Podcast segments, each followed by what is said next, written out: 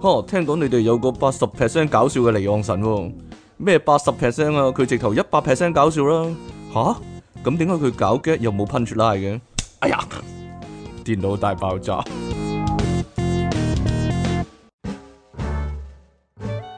其實搞 get 嘅嘢又唔一定要有 punch line 嘅啫。係嘛？係啊，搞笑呢啲嘢你唔識咁多噶啦。係嘛？欢迎翻嚟新一集嘅電腦大爆炸，繼續有出體傾同埋虎門人類嘅救世主即其利昂神啊，係咯，我哋每個禮拜見一次面，大家會唔會滿足咗？ 滿足咗呢？但我哋個收聽率又唔見滿足咗喎，係咧，點解呢？ 定還是真係啲嘢呢？多你就唔珍惜噶啦？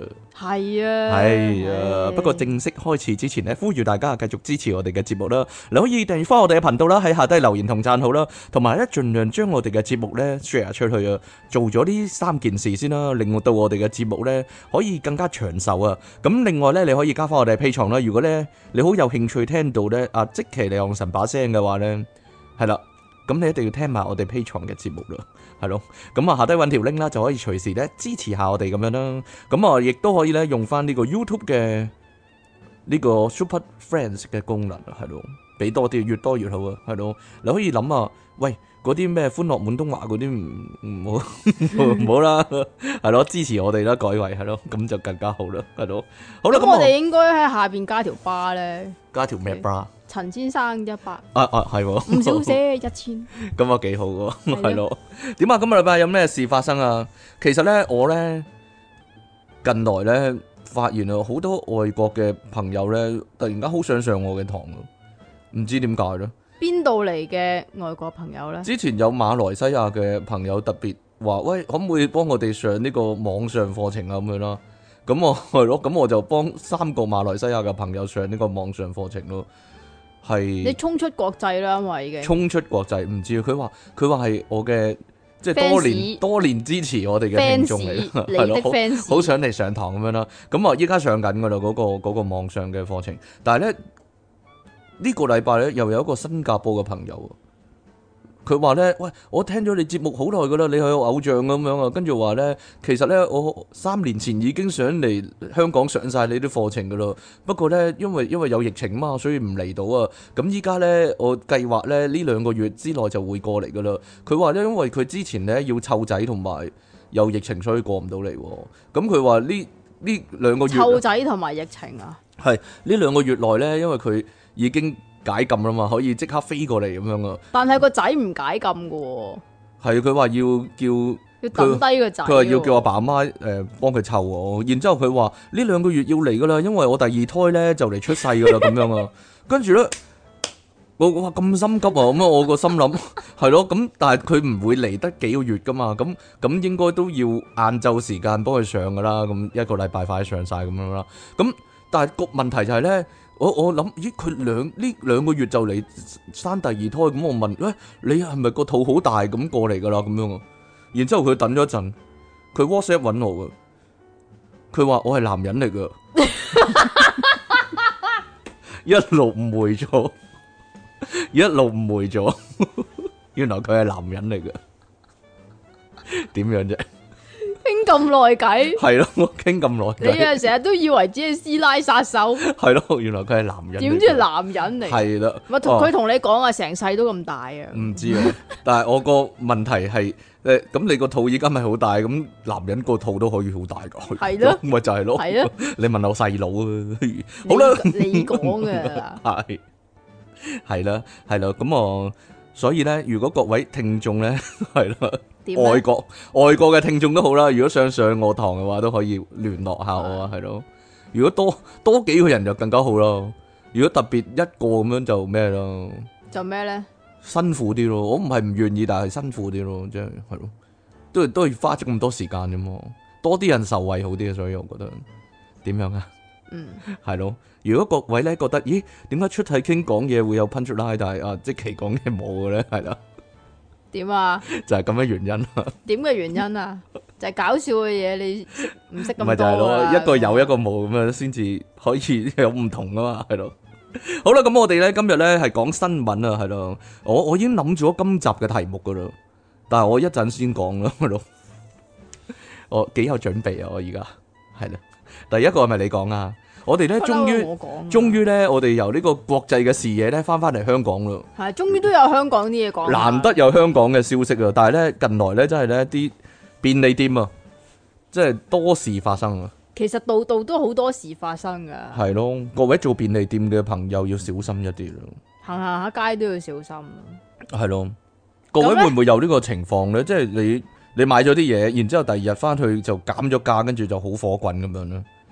我話俾你聽啊，其實買電腦係成日都會發生呢件事嘅。咪就係咯，你買完，你買買完完就減㗎啦係嘛。啦，你買完電腦或者買完其張，實好多都係㗎，你買係啊樓都係㗎，買完就減㗎啦。 係啊。哈哈哈哈哈哈，買完張顯卡咁，下個禮拜翻翻去，哇，減咗二千蚊咯，係咯。好激你心。買完個電話，佢你買完佢就減㗎啦。係啊係啊係啊，你買完電話都係噶，減咗千五蚊咁樣噶， 翻到下去。個月就唔知點解減一千㗎啦你。記唔記得咧？點啊有一次我哋親身經歷啊，係我哋去買 PlayStation 三啊，啊定四定係四啊？四好似係係咯，買完下個禮拜翻去咧，佢做特價仲送三隻 game 啊！係你 啦，記得我，你記得我嗬？賤格，點解會咁嘅咧？嗱，呢兩個人咧。好似睺住咁㗎。系啦，但系呢兩個人咧嘅遭遇咧，真係令人身同感受啊！可以話係。但係嗯嗱咁樣，我係咪應該講咗個我哋原本知道嘅版本原本睇先，到嘅版本先係咧？咁啊，從前啦吓，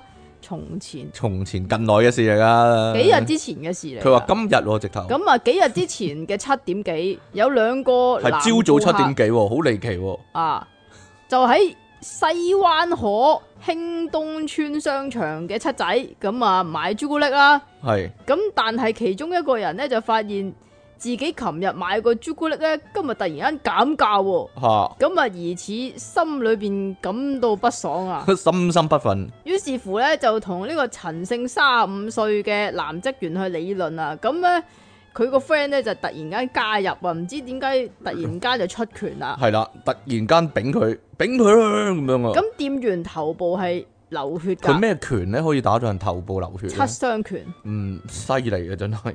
咁便利店經理咧就報警求助㗎，原來便利店個經理係會出手幫手嘅喎。係幫咯，手報警啫。我以為個便利店個經理一定匿埋嘅添。你咪走咗去係啊喺雪櫃嗰度唔係出啊嚟。係咯，嗯咪就係。咯，喺雪櫃度搞緊女可能，你講㗎咋啦？唔知。咁凍你睇得 A V 少啊，真係。係咩？係啊，如果個背景係便利店嘅話咧，十套有八套都會喺雪櫃後面嗰度真係㗎？發生嘅呢件事。係啊，咁咪好凍咯。通常係兼職嘅靚妹客，哦，冇嘢啦。。哦咁你睇得多啫，我冇睇過呢啲啊。 O K O K O K，好啦，繼得啦續啦，嘛唔該。好啦，警方真係到警場方喎咧。就接報到場，係啦二人已經逃去無蹤啊啲啦。警方咧，真係咧玩完水槍之後咧，吹翻光 個係頭嘛就去三十九分鐘就去到啊，再幫手啦，係啦。所以二人已經逃去無蹤哎啦。呀，咁受傷嘅男職員呢，由救護車送去東區醫院治理啦。咁啊，經警方進一步嘅調查之後呢，懷疑有人睇錯價錢喎。睇呢錯個已經係㗎，更新版噶啦。冇錯，句子呢，嗱，即係本來就係嗰個故事就係話嗰兩條友去到個便利店嗰度睇到，咦，我琴日買個朱古力減價喎，係咯你有冇搞錯啊？hold 住我買咗你又減價，於是乎我丙佢啦。我覺得嗰係類似即期嗰啲人嚟啊點嘅，解啊？野蠻人士咯。係啊係啊，係咯，係你啊賠俾我 咁樣，賠錢咁樣，係鬼啊！係咯，咁咁呢度呢，其實有更新版嘅喎。係咁佢話句子其中一個句子，嗯句子係啊係句子。係其中一個疑犯呢，購買一包朱古力，以為係十蚊，但係俾錢嗰陣時咧就係三十蚊喎，咁所以啊質問個店員哦，啦呢，個係阿渠嚟噶， 呢個大有可能係阿渠嚟係啊嘅，係係啊係啊咯，俾錢嗰時發現個格仔餅俾咧，錢嗰陣係時發咯，現 廿幾蚊個格仔餅，呃咁 樣鬧鬧不佢，嬲啊十幾蚊，點解 會變咗係啊廿幾蚊咁貴？係咯，咁咧店員呢，就其實竟然係息事寧人噶，安排退款㗎哦，你唔喎，滿意咪俾翻錢你咯，咁係咯，樣咪咪唔好買咯，咪先。但係咧咁嗰個 friend 咧但係個 friend 咧就唔知點解咧係咁少個店員喎。係咯，咁最終退咗款之後咧，就唔知點解無啦啦頂佢喎，就唔係個 friend 喎，係原本嗰個人喎，嗱。唔知啊。疑 係犯個 friend 就疑犯啊鬧人啦突然，間哦個疑犯就丙人啦，係咯，疑犯個 friend 就出口，係疑犯就出手。講越講啊越越講越嬲啊，可能越講越嬲啊，一拳就導致佢個頭部流血受傷啦。係咯，咁警方咧就將案件列作襲擊導致身體傷害處理噶，咁啊交由東區警署東區警區刑事調查隊接手調查使噶，乜調查咧？其實，哦，因為佢哋走得咗啊，係啊走咗因為佢咪撇要，咗啊，咁咪要唔知去邊度捉人咯。係啊咁依家咧就追緝緊兩個，仲追緝緊噶嚇，但係呢兩個咧男人咧，其實咧係好多香港女性嘅理想伴侶嚟嘅，點解咧？因為咧起碼有一七零啊嘛，係嘛？係啦，疑似有一七零咋。其中一個疑啊其犯咧中疑似疑犯身高有一米七，瘦身材。案發嗰陣時咧就着紅色衫噶，另外一個咧就係米八肥米八添身喎材，肥咧但係着藍色衫噶，係啦，咁啊有啲女咧話咧冇一七零咧都唔好溝我嗰啲咧，咁呢兩個係嘛疑犯咧可以話係理想嘅對象，可以話係。好啦，呢頭七仔咧出事啦，咁嗰頭 O K 咧都唔不甘後人，可以話係。係不過咧咧呢個咧我懷疑咧係我哋有台嘅聽眾啊，點解啊？係啦， 講真真係噶，你講嘅咋，係啦呢度咧。唔關我事。有個三十六歲男人啊，喺前年三月喺石硤尾南山村一間 O.K. 便利店呢，拎咗戒刀嚟打劫。其實嗰把戒刀呢，係嗰間便利店嘅戒刀嚟嘅，係咯，立咗一千八百蚊啊。咁我佢呢點解會打劫呢？其實呢係有原因嘅，大家要理解佢係有苦衷嘅，係咯。佢自稱呢搶劫呢係買武器對付外星人啊。佢話呢，由呢、個。外星嘅邪惡生物咧襲擊地球，可能係蜥蜴人嗰啲啦，咁所以咧就要搶錢購買武器咧對付外星人啦，係啦，咁我唔如果咧呢個法官咧同埋陪審團咧，佢哋咧都係有聽陰謀背後嘅話咧，可能會判佢冇罪都唔定，係咯，陰謀背後，陰謀背後係啦， 係咯。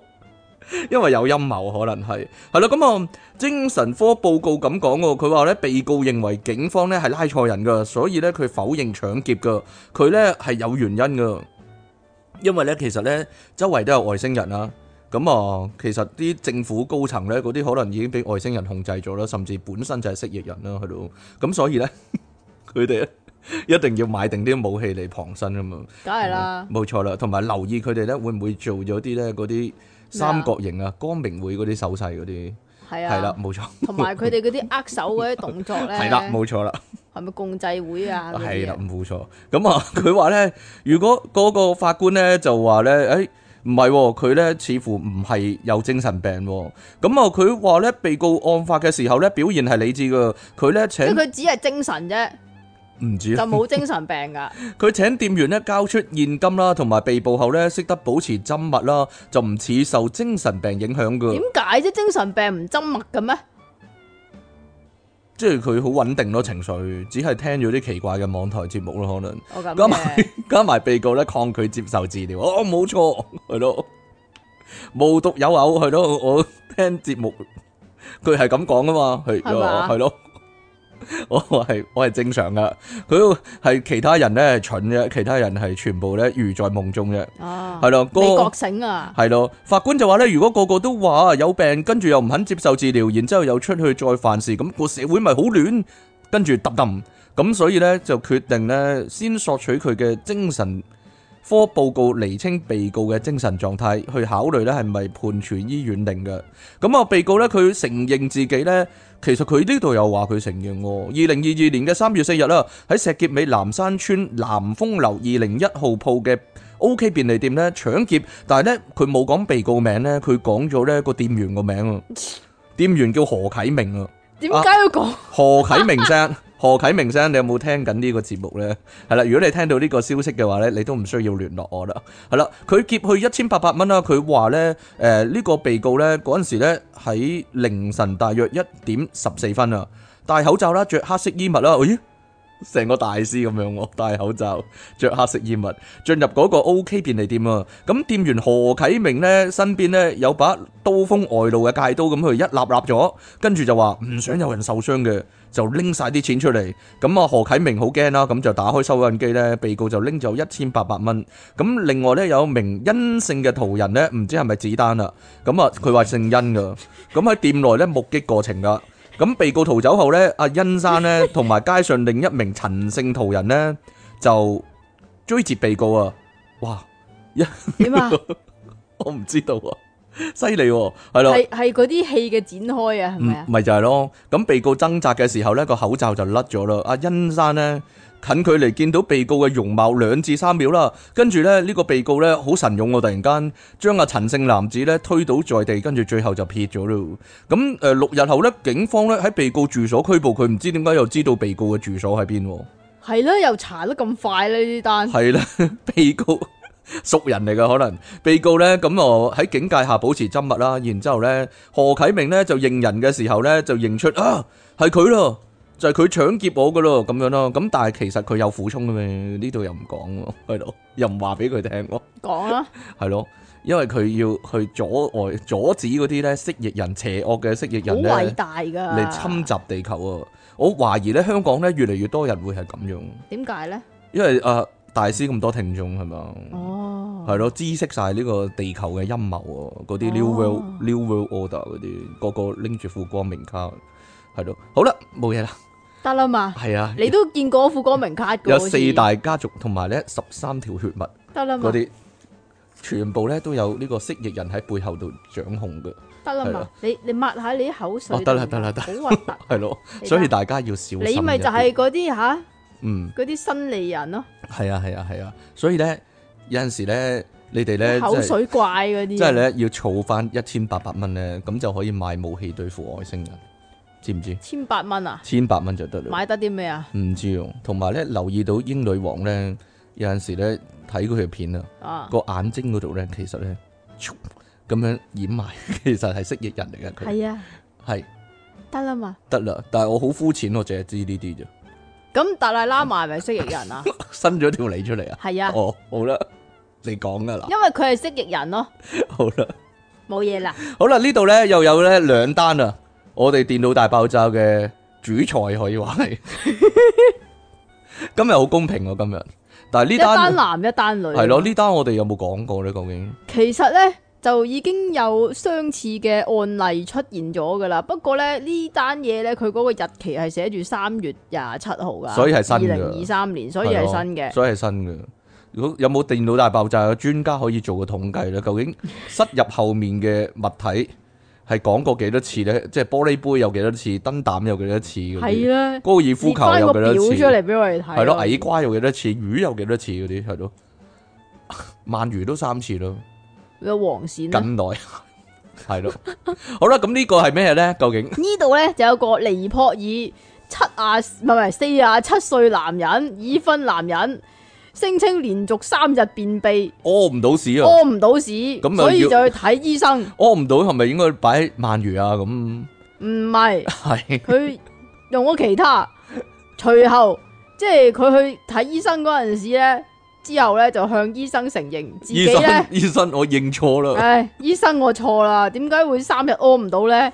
係因為自己啊，佢自己將一隻飲醉酒之後，佢自啊己佢自飲己醉酒飲醉之酒後，之後，係都 將講一到亂個十晒。二厘米高嘅玻璃酒杯塞入自己個 pat pat，高腳杯喎結果仲要係拎唔翻住。即係我想講啊啊，佢飲醉酒之後就即係飲完嗰一杯啊，就塞咗入去啊。係飲完温索之後，係啊， 就擺咗入去籮柚嗰度。點解咧？可能因為咧佢老婆唔俾佢飲酒啊嘛，嚇所以咧佢收一埋啊一，飲完係啦， 即刻收埋佢個籮柚度。誒冇冇啊冇係啊咧咁樣邊。有啫？係咯，點揾都冇。結果就屙唔到啦。咁醫生咧照 X 光咧就確認酒杯嘅位置，但係佢冇辦法徒手移出個玻 璃杯，佢冇辦法攞翻出嚟咯。又唔可以將個玻璃杯擊碎喎。吓？咁最後咧就只好安排男人咧開刀將呢個杯攞翻出嚟啦。 近來好少啊，通常都諗下辦法點樣攞翻出嚟咧。呢個咧就係要開刀攞啦，係啦，陰公嗯冇啦，計啊。係咯，咁啊，男人話佢 pat pat 係痛噶，梗係痛啦， 但係腹部咧就冇出現腫脹喎。咁肛門嘅部位咧亦都冇受傷又或者係出血噶、喎。係咯，勁喎伸呢個縮伸縮力勁啊，伸縮力強啊，可能不嬲都你訓講練㗎咋訓練有素，可能咁醫生咧就總之用 X 光就見到隻十二厘米高嘅玻璃杯啦，咁啊卡咗喺直腸同埋結腸嗰度。係啊。咁啊，總之冇辦法徒手挖翻出嚟噶啦。所以要劏肚攞咯，係啦冇計咁咯呢。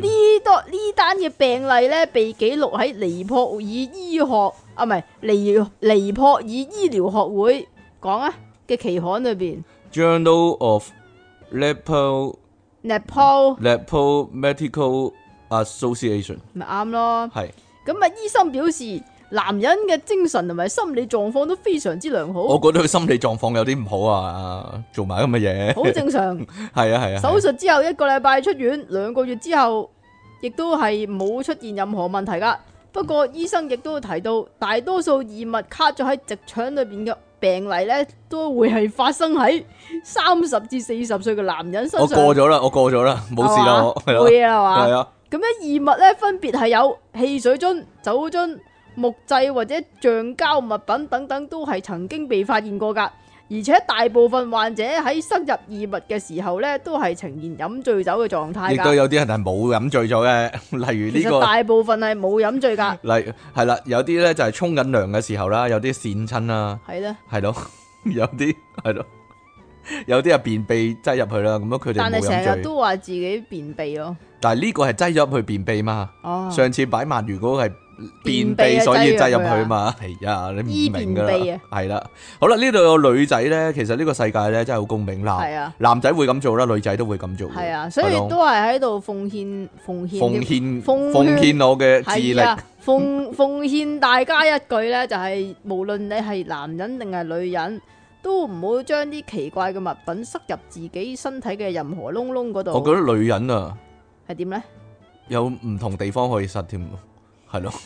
點啊？系啊嘛，例如呢即係個女多仔，啲塞玩法啊嘛？爾維亞有個十九歲嘅女仔啊，佢咧話咧啊，唔知點解突然間瀨尿啊，係咯，小便失禁，佢所以就睇醫生啦。咁啊，醫生問佢咯，喂，點解你會咁噶？有啲咩奇怪鬼嘢？知咩大佬，梗係唔知先睇醫生噶啦。呃咩事發生呢件事啊？點解會瀨尿啊？咁個啊醫生仲問翻佢：咦，點解嘅？點解你會賴尿㗎？但係咧，咁啊佢自己知啊，佢坦然啊。醫生一問佢話佢，我知啊佢就咁啊坦然啦。佢啊，我坦然咁樣啦。咁啊，原來咧之前咧為咗爽快啊，將一個軟木木塞咧就擠咗入去個陰道裡面咯， 擠咗入去裡面係啦，而且有咧幾爽快啊！一擠擠一一擠擠咗三點五年啦，三年半啦，即係點啊？當自己紅酒咁啊！係啦，塞住佢， 塞住係咯，塞住個邪惡嘅通道。係嘛？系咯。 好啦，呢、個案例咧擺喺咧兒科與青少女婦科嗰度啊，因為佢十九歲啊，仲差咁三年啊半前十五歲半啫，哦十九減三喎，係，咯，十九減三你減多次俾我就睇，貪玩的少女吓，十九減三，哦三點三年半，十九減三三點年五半咁啊，十五歲半啦。佢話咧呢個嚟自塞爾維亞嘅十九歲女仔啦，喺性行為嘅時候咧判斷力受損啊，究竟自己擠定係同人哋性行為定係自己性行為咧？判斷力受損啊，係啊，索嗨得滯，係 乜都咁嘅原來乜都擠入去。咁啊，將軟木塞咧擺入去個 gap 裏面咯。咁後來咧，佢試圖咧掹翻個塞出嚟啦，但係咧始點解又終係哦咁樣嘅咧？無論擠入去定掹出嚟都係咁樣啊。但係始終咧唔得啦。加埋咧，佢驚講出嚟太過羞恥，或者咧怕俾人批評喎，俾人鬧啊。係啦，所以一直咧就冇就腰噶。咁我個軟木塞其咧實好簡單啫嘛，一直喺裏面係點啊？噗一聲咁啊可以出翻嚟谷咯，翻出嚟啊！係啊，我要去泰國拜師喎咁樣。雖然啦，軟木塞咧喺佢身體裏面好耐啦，但係咧佢啲 M 又正常喎，血量又正常喎，所以咧佢就諗哦，應該冇事係啦，消化點解塞咗，，唔住啲紅酒嘅 咧消化咗啦，應該係咯，溶解咗啦。直到最近咧發現瀨尿啦，忍無可忍咧，就只能夠去醫院度就醫啦。但係等陣先，係佢係咪汪浩啊？佢唔係啊，應該啱嘅。醫生檢查之後咧，就發現咧軟木質周圍嘅陰道組織咧已經嚴重腫脹啦。於是咧就用儀器將軟木塞咧攞翻出嚟咯。醫生攞個儀器出嚟，喂係咩儀器啊呢？拉開個究竟褲鏈喎，攞個儀器出嚟。咁我你講 嘅咋？將個軟木質咧攞翻出嚟咯。之後咧，醫師亦都發現啦，哦，點解要瀨尿咧？原來佢膀胱同陰道壁之間咧穿咗個窿啊！誒、醫學上咧叫做膀胱陰道扭管喎，但係我唔知係咩嚟啦。扭管啊，扭管係啦，因為咁呢，咁我導致尿液呢由陰道滲出啊，所以呢，目前唔清楚係咪因為佢搞個軟木塞，所以搞到咁啦。咁已經呢，呢個女人啊手尾長咯，轉去呢，呢個泌尿科進行進一步嘅診斷同埋治療啦。但係個軟木塞已經拎翻出嚟啦。哦，究竟個但軟係窿亦都穿咗啦。係咯，咁究竟個軟木塞會唔會再攞啲嚟女？人已經好多窿噶啦，依家仲要再多個窿系添。咯，個軟木塞會唔會再攞嚟用咧？就唔知啦，應該唔會， 應該唔會，係咯，佢可能有懶音咧，家傳之寶有懶音要咬住個木塞咁樣係讀報紙軟啊木嘛。塞啊，軟木塞啊， 你小心咧，下次咬嗰個木塞咧。係啊邊個邊個會咁做啫？你我你要以前啲練人，以前啲人唔係話你要練誒講嘢噶嘛？誒有粒嗰啲鵝卵石啊，胡卵石含住個含住個波子咁樣講嘢啊嘛，即係依個口，即係口窒窒啊，定係講嘢唔啱音啊，係咯。醫你嗰啲啊，懶音啊，醫我嗰啲啊冇啊冇得醫啊，係。算啦。好啦，呢個呢，呢個又係印度風情喎，係咯，如果屋企呢，即係有個仔有個女呢，咁就好麻煩嘅，真係係嘛？係啊！無論家姐同細佬定還是阿哥同阿妹都係，成日都鬧交咁樣，又話佢啊，又話阿媽偏心嗰啲，係咯，好煩嘅。係啦，咁呢度呢， 咁如果兩個細佬咧，兩個細佬即，係兩個仔咧，兩個即係你仔，你屋企有兩個仔，兩個仔，咪打交咯，簡單簡單咁直接，咁兩個女咧，咁啊拳爭頭仔啦，拳係頭咪過咁招吓。咁啊兩兩個女就爭仔啦，兩個嗯女唔知啊，兩個女會點啊？一個一個女會咪屙爭仔咯一，個女屙屎喺個 sofa 嗰度，好麻煩吓。唔好講你兩隻貓嘅情況， 係係女唔係貓女，係啦，呢度咧印度有兩兄妹啊，有兩兄妹日前發生口角，我諗呢個哥唔係幾好啦。點解咧？哥一定要讓個妹嘅咩？阿哥應該要錫個妹咧，我睇親啲戲啲阿哥都好錫個妹，你睇嗰啲係 A V，咁啊係係，但係都你睇係，親都係但係都係 AV 錫個妹， 但係都係好錫個妹啊，係得啦嘛， 係啊，因為因為通常我睇 A V 咧係啊點咧係睇劇情嘅部分同埋演技嘅部分，係係啊？嘛？係啊，其他部分咧就一概就不理誒噶，就 skip 反而係飛咗飛佢，啊咗反而佢飛咗佢，飛咗佢係啊，飛反而咗飛佢咗佢，係啊啊，嗰啲唔重要， 係啦，冇錯。即係想發掘一下日本有冇啲咩女新人嘅演技咧係啦係出眾嘅，到嗰啲動作部分，我反而飛咗佢，吓係啦啲動作部分唔重要，冇錯啦，嗰啲先係演技嘅重要嘅精髓喎，係咯，，好啦，咁呢兩兄妹又為咗咩事而鬧交呢？係冇講噶，有為咗個手機咯，佢唔咁嗯哦講佢啊，係為咗個手機，係係啊，嗰啲以前嗰啲舊嘅，佢舊款手機啊形形容為智障型手機，係咯，接可咁啊能係接機，可能係接機，冇講到接唔接啊，係但係咧佢哋一喺度喺度鬧交，鬧到好。火滾啊，係咧，呃俾我啊，俾我用啊，俾我用啊，咁樣啦，類我似係諗咁唔啦，係俾我用啊，係點樣啊？你個手機好核突咁樣啊， 所以佢鬧佢嬲啊，唔知喎，真係係好難諗啊，冇理由爭嚟用噶，可能係爭嚟用咧，印度嘛，係咩？係咯，你上次先話印度唔係咁嘅，一啲啲地方咯。你一時一樣喎，點跟啊，大咁佬？有啲地方啊比較鄉村啲，有啲地方嘅城市啲啊！你真係又話又話印度唔係我想象中咁噶啦，係啊咁係啊樣依家又一推翻自己嘅講法點啦。知呢個妹咧一時睇唔開啊，個妹咧唔係睇唔開，我覺得佢係衝動啫。係即其啲 friend 點啊？比較衝動一啲，係啊，係咯，咁咧佢就發爛渣發爛渣咧就唔係屙尿嘅喎，靈王發爛渣屙尿啊嘛，佢發爛渣咧係吞咗部手機嘅喎，係，咯，搶搶我手機咁啊，一一嘢擺落口吞咗係啊，唔佢使搶啦咁就，哦，一開一下吞咗佢，咁結果咧冇耐之後咧個妹就開始嚴重咁肚痛同埋不斷咁樣 嘔，喺度嘔。咁樣似係食嗰啲唔乾淨嘅嘢呢喎，個時候如果有人打電話俾佢咧，點咁啊？佢個肚度咧就就震就咯，響啊，噔噔噔噔噔噔噔噔咁樣，噔噔噔噔噔噔噔噔咁呢樣，呢個係咩機嚟㗎？唔記得啦，噔噔噔噔噔噔噔噔啊係係係大，Sony 家 Edison，Sony Edison，Sony ，Sony Ericsson 啊， Edison，人哋係嘟嘟嘟嘟嘟嘟嘟嘟，嗱嗱咪就係咁咯咯，咪咁咯，咁唔係噔噔噔噔噔噔噔噔啊嘛，噔噔噔噔噔噔噔噔，哦，Apple 啊，噔噔噔噔噔噔噔，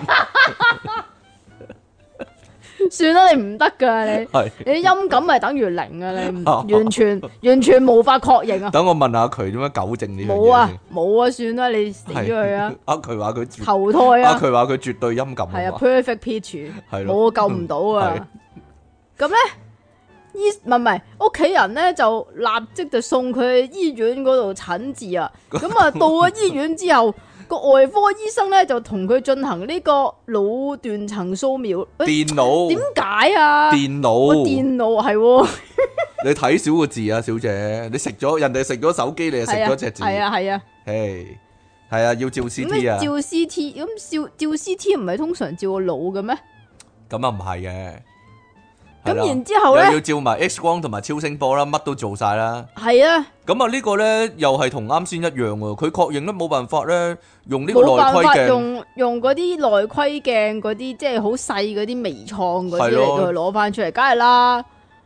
冇辦法伸入個喉嚨度攞翻出嚟啦，吞就吞得到咯，係咯，算吧攞啦，就攞唔翻咯，咁所以咧又要就湯肚，都係要，湯肚㗎。係咯。咁主治嘅外科醫生叫咩啊 La vie café，La vie La- café，La ？Navin Kaswa，Navin vie café。 Kaswa，你咁可唔可以佢用個咧印度式嘅講法咧 Navin Kaswa。 ？La vie café，係啦，類似係咁啦。咁啊，經過兩個鐘頭嘅手術之後咧，醫療團隊咧仲要成個 team 一齊啊，幫佢咧先至可以順利咁樣樣攞翻嗰部電話出嚟㗎，外而星且外星人解剖一樣，係啊，簡直仲要聯翻十針㗎。咁手術之後咧，個阿妹情況穩定嘅，預計咧就快咧就可以出院咯喎，就快啊！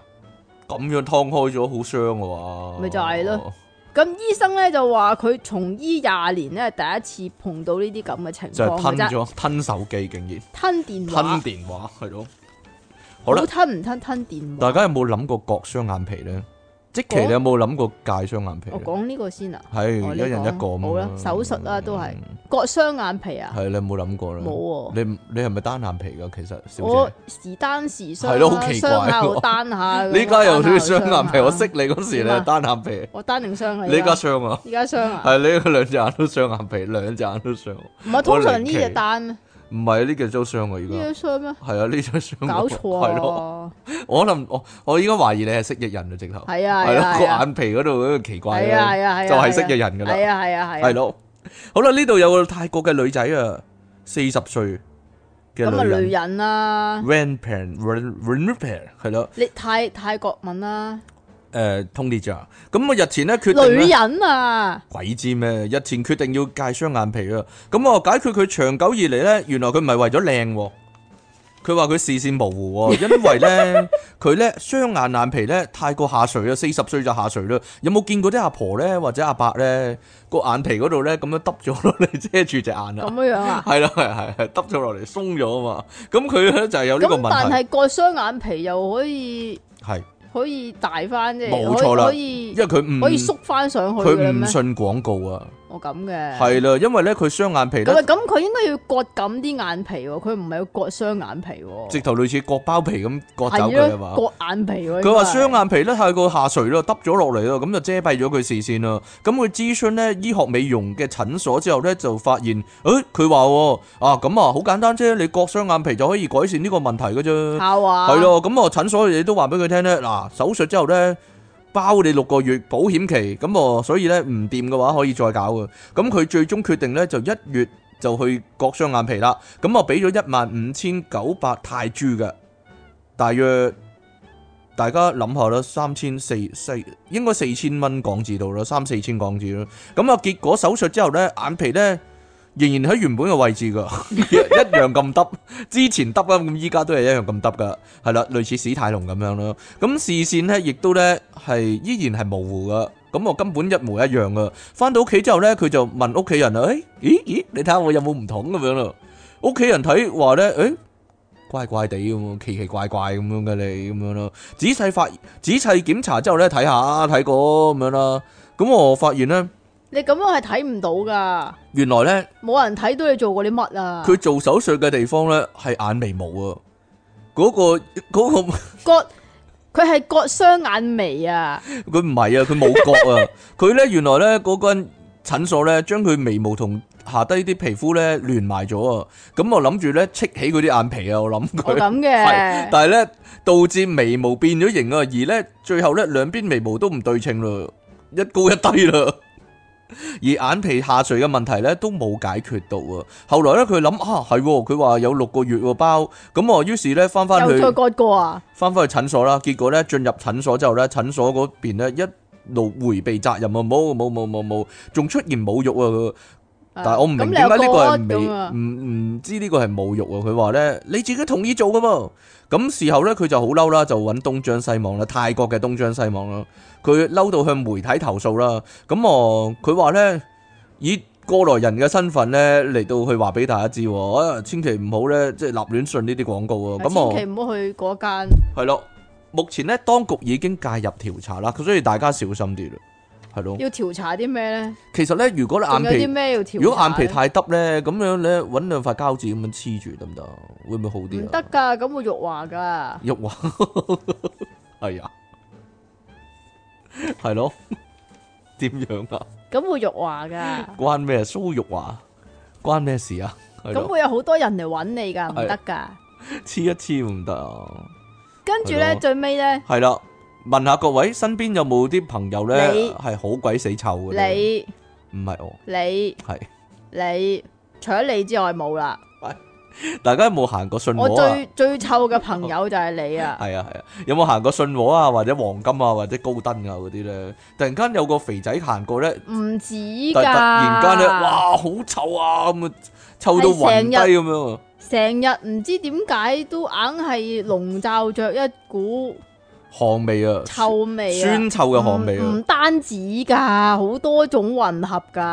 嚇除咗汗味啦、有臭狐味啦，仲有好多嘅，係嗰啲嗰啲你着嗰啲咩速乾衫嗰啲咁嘅臭味啦啊係。咯，大家知道哦，呢個日本秋葉原咧就係咧呢啲宅男啊嘅聖地啊嘛，你講㗎咋，係啊嘛，我都好中意嗰度㗎。係所以你係宅人咯，係你唔好去啊，你係宅卡 B 啊你係，啊，係係咯啊，。你去東京你唔好去嗰度啊。好啦，咁呢個咧宅中之宅啦，呢個卡 game 店咧，嗰個你店卡 game 店我唔去嘅嗰喎，啲店員咧，終於頂唔順啦，係嘛？係哦，就咁嘅，秋葉原咧有間卡 game 店叫做咩名啊？呢個我唔讀講啊唔到啦，讀啊，讀唔到全部都係日文，片假名我讀唔到，片假名啊平。假名我就比較讀到，嘛片假名我讀唔到啦，係啊，咁咧，佢喺 Twitter 嗰度發布咗一個重要公告，嗱，好重要噶，大係啦家聽住啦。冇錯，最近店裏面嘅十蚊卡牌區非常之受歡迎，十啊蚊卡十日元卡牌專區啊，十 yen 卡牌區十 yen 真係好平喎，係啊。咁咪咧就係嚟咯，嚟嘅客人明顯變多㗎，對此非常之感激。但係咧，因此咧亦都多咗唔少缺乏清潔、很臭的人啊。佢寫明很臭的人喎，係啊，很臭的人啊係。咯。佢一因此多咗好多出嘢傾喺我嗰度係出啊係啊係現啊啊。係啊！佢話鋪頭裏面咧已經做足準備噶啦，系已經擺咗大量嘅芬芳蠟燭㗎啦諗，住辟就辟下啲味，芬芳蠟燭，芬芳蠟燭。但係咧，亦都仲有好多客人咧，咁佢哋自己臭喎，但係又抱怨店裏很臭佢喎，抱怨店女很 臭，哇，好臭啊，哇，啊，成間都間臭到咧，咁好啊臭，即使設置咗空氣淨化清新機咧，亦都效果有限㗎。因此呢個店家喺公告裏邊咧就寫嗱，咁啊先小人後君子啦。如果以後有任何店員主觀地覺得，你好 臭，你好臭嘅話咧，係啦，咁佢啊將會對你進行提醒，佢點都提醒咧，佢拍你膊頭，喂，唔拍噶你啦。好臭 啊，你好臭，，指住你講你好臭，你好臭，係咯，翻屋企沖涼。又或者咧係要求使用咧一啲嘅除臭道具係進行除臭噶，如果唔願意嘅話咧，就唔該你走啦。唔做你生意，你太臭啦，係啊，臭嗰啲走啊。咁除臭噴霧咧係免費㗎，但係咧佢話仲有準備咗啲香水嗰啲嘢嘅喎。但係香水嘅部分咧，CK 咧噴一次咧就要廿 yen。Love Passport 咧噴一次咧係要十 yen 㗎，咁啊買兩張卡咯，同埋一張卡，買少兩張卡，同埋買少一張卡咯，係啊係啦。咯，咁但係會唔會仲臭咧？唔知道，好即係難講。即系你咪話複合臭味啊，咁係。三種都噴晒咯，嗱，一種免費啊嘛，一種廿 yen，一種十 yen，係咯，30首先 yen 除完臭，然之后就係咁噴咗。再噴翻香。水，咁可能咧嗰條友咧出到鋪頭咧，反而溝到女啊！佢噴咗點 love 樣 passport，啊？佢噴咗 love passport 啊嘛， 係係咯，啊係啊係啊係啊係啊即刻攞咗個 passport 啊，可以話係係啊係啊係係咯啊係啊係啊係啊。點樣啊？咁然之後咧，呢個引發咗又係引發好多討論咁樣樣啦。我覺得嗰啲人咧自己係臭嘅，但係佢扮唔係啊，係啊。跟住就話人哋咁我有一，我覺得有一個咧，啊，就係講出重點來啊嚇。係佢話臭嘅原因有三個：體臭、衣服同埋身上嘅物品。但係最主要咧就係出嘢傾個背囊咯。點解背囊會臭啊？真係好想哦哇，背囊簡直係臭味嘅精髓知，啊！係咩？即係咧，如果咧你見到出嘢傾咧，千千祈唔好接近佢嘅背囊啊！係啊係啊係啊，唔係啊，因為咧你孭住個背囊咧，佢索咗你一行啊，然之後引發化學反應，我覺得 係係咯嘛，本來背囊係唔應該臭噶嘛，真係好臭噶，係啊唔得啊唉冇辦法咯，冇辦法啦！係咯，你啊， 我真係我真係要買翻啲香水咧，但係咧呢個咧然，之後一覺得你臭咧，你臭，跟住然之後收你十蚊，跟住噴一次。呢但係呢個人好過，個呢個生意都幾好做啊！但係呢度有個人係特別過分啊噶，點咧？佢話曾經問過一個好臭嘅玩卡 game 嘅朋友即係你喎，啦，佢話哎誒你有冇沖涼㗎？嗰條友竟然話咧我一個禮拜洗一次㗎，係咯， 佢黐線㗎，都唔好咁啊！即係點啊？一個禮拜去澡堂洗一次啊嘛唔，知道啊，係咯，但係日本係有啲地方係冇沖涼房㗎嘛，屋企。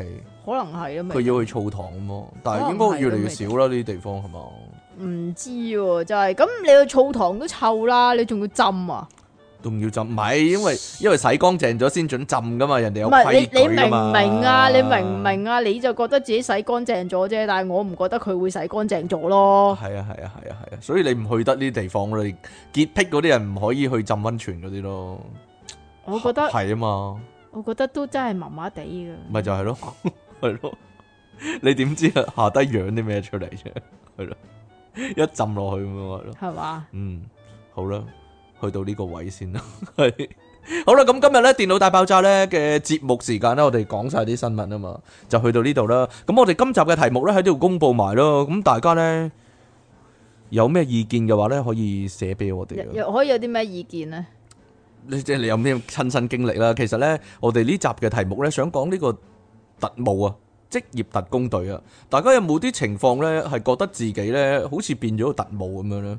特務啊，特務係特啊特特務，又或者係咯嗰啲，又或者有啲乜嘢道具啊，係咯，你拎喺手就覺得啊，好似好似 James Bond 啊咁樣咯，類似係咁咯，或者你哋睇啲 James Bond 啊依家唔睇職業特工隊嗰啲戲依家咧，仲 James Bond 啊，有會唔會感而發，唔係仲會拍新㗎，你咪有咪睇一睇《有皇家特工》事啦，啊係嘛？皇家特工都得，咁啊 Kingsman 有啲咩都係秘密武器你好，哇好正啊，類似係咁啦，真係有就好啦咁樣咯好。歐啊！是但啦，我係咁噶啦，我啲比較老派啊嘛，我哋個節目喺個老 老派嘅氛圍可以話係係，嘛？係啊。你咁覺得噶咋？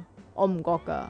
簡單嚟講呢，就算呢，例如我呢啲咁嘅人啦，啊點咧？突然間有套西裝俾我着，我已經覺得哇，好似 James Bond 咁樣，會唔會呢？但係你着起龍袍都唔似太子咧，咁我啊見唔過你係着西喎裝個樣。咁我唔係喎，唉有冇搞錯啊？係唉啲肌肉咁谷晒出嚟咁樣咯，係咯。唔得咯，算啦。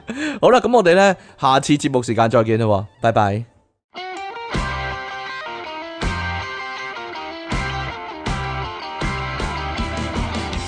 好啦，歡迎翻嚟《電腦大爆炸》嘅 B part 啦，繼續有出體傾同埋苦悶人類嘅救世主即其利昂神啊！我哋揾到即其利昂神嘅繼承人啊啦，可以話係。係冇啦啊，正式開始節目之前呢，呼籲大家繼續支持我哋啦！你可以訂閱翻我哋嘅頻道啦，喺下低留言同讚好啦，同埋盡量將我哋嘅節目呢，盡量將我哋嘅節目呢。樣樣樣樣樣。系啦，share 出去啊。嗯頭先咁嗰個 嗯人講，系咯，你亦都可以咧加翻我哋嘅 P 床啦，成為我哋個會員啦，咁就可以咧日日夜夜啊！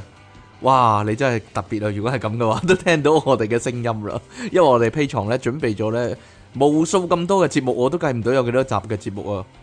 等住大家收聽啦，咁啊下低揾條 link 啦，就可以隨時支持下我哋啦。你亦都可以咧用翻咧 YouTube 啊嘅支持功能啊，係啦，例如呢個 Super Friends 啊、Super Chat 啊等等啦。咁你亦都要留意啦，我哋逢星期二晚嘅直播節目啊，係咯，就係咁樣啦。啱先咧，我哋咧搭 lift 嘅時候啊，係咯，有個人同 lift 咧， 我就諗哇，呢個可以證明到即期咧心地唔好啊，因為咧嗰個人咧 係啊嘛。 我一句嘢都冇講過，你又喺度笑，我喺度笑，嗰個人講嘢咧係咁樣，佢真係咁講嘢，哦但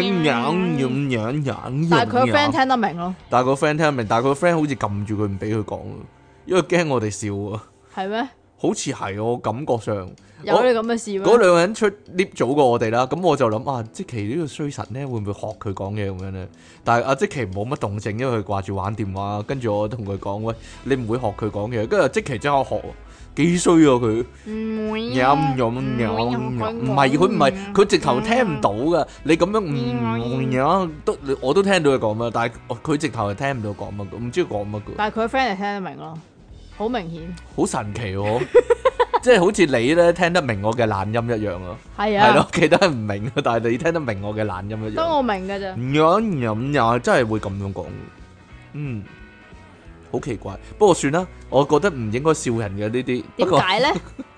不過咧，我哋咧喺因為你個 target 唔係喺呢度啊嘛，你係啊 target 喺啲肥嗰啲嗰唔度啊。係啱先行過嚟嗰時咧。時咧，真係一個飯嗰啲啊，係嘛？唔係啊，真係出現一個咧好肥嘅肥婆咧，佢着全嗱，係啊，佢着全身黑色嘅，但係咧呢個唔係好奇怪，成日都會有噶啦。但係咧佢係咧戴住個好大嘅白色嘅 headphone 啦，同埋佢係紮一條好長嘅雙馬尾嘅，好長嘅雙馬尾。我我我心諗哇，初音啊，咩黑菜啊初嘛？音肥初音係。肥黑肥菜啊音，你話係咪啦？現實世界邊有人咧有個咁嘅長嘅雙馬尾咧？好似美少女戰士或 者初音流咪咁有啊，真係。咯。你見識少啫，佢係咪 cosplay 咧，定係點咧？即係現實世唔界似 cosplay 喎。係，咯，佢啲翻工冇理由咁嘅打扮噶嘛，哦唔得好奇怪啫！十十足犯法啊！咪十足小甜甜咁嘅樣咯，咁小甜甜都咁嘅樣啦，你都講得出啦。好奇怪咯，咪就係奇人先會咁唔咯。俾啊，好出奇啊。咁仲有另一個奇人咧，就係即奇嘅繼承人啊，就係奇人啊正宗。你弱智 啊！啱先即奇翻補習咧， 佢個佢個靚妹咧 有個我唔明有咩咁好笑。遇到一個數學問題，你講啦，我覺得幾好笑喎其實一盒糖有十五粒，係兩盒糖幾多粒啊？咁咁個你正靚妹常加數啦。係啊。咁成數都得。嘅，唔係佢係一年班嘅啫，所以係係加加數數嚟嘅。咁你想講咩啊？冇啊冇冇冇冇冇咩？冇啊！做咩啊？唔係嗰啲咩加度數嗰啲咩？唔係啊，吓，唔係啊，冇啦 嘛。係啊，好啦，咁然之後咧，佢係寫十五加二啊，咁咪一個大交叉唔計都唔使計，交叉佢啦，係咪先？十五加二下，係啦，咁然之後好啦，佢拆啦，佢改啦，跟住寫二加十五咯。哦，哇！呢啲真係天才十五啊！加二係等於二加十五嘅，佢冇錯嘅，係咯。我同咗佢講錯啦嘛，我諗佢係見到個應用題咧有兩個數字啊嘛，係十咯，五同埋二，咁佢係十五加二噶啦，好單純嘅諗法， 係啊。結果佢嘅答案係咩咧？十五加二，廿七，好嘢，好嘢，好嘢。犀利。所以咪話佢係即即期嘅繼承人 咯，計真係計數有一手啊，可以話係啊係係啊，係嗰咯個計計數嗰個計啊係咯，數學上有一手啊，真係嘛係係嘛，係咯。咁你最後有冇循循善誘教翻識佢咧？自己諗啊，自己諗， 唉，呢啲補習老師真係唔得黐線叫佢讀一次個題目啊，咁咪得咯。吓，嗯哼。呢佢啲通常跟住都佢係識咗啦，唔睇題目啊嘛，跟住佢就識啦。係啊，哦，領悟力幾高喎！係嘛但我，心目中嘅理想嘅補習教師咧，係點？嗯啊？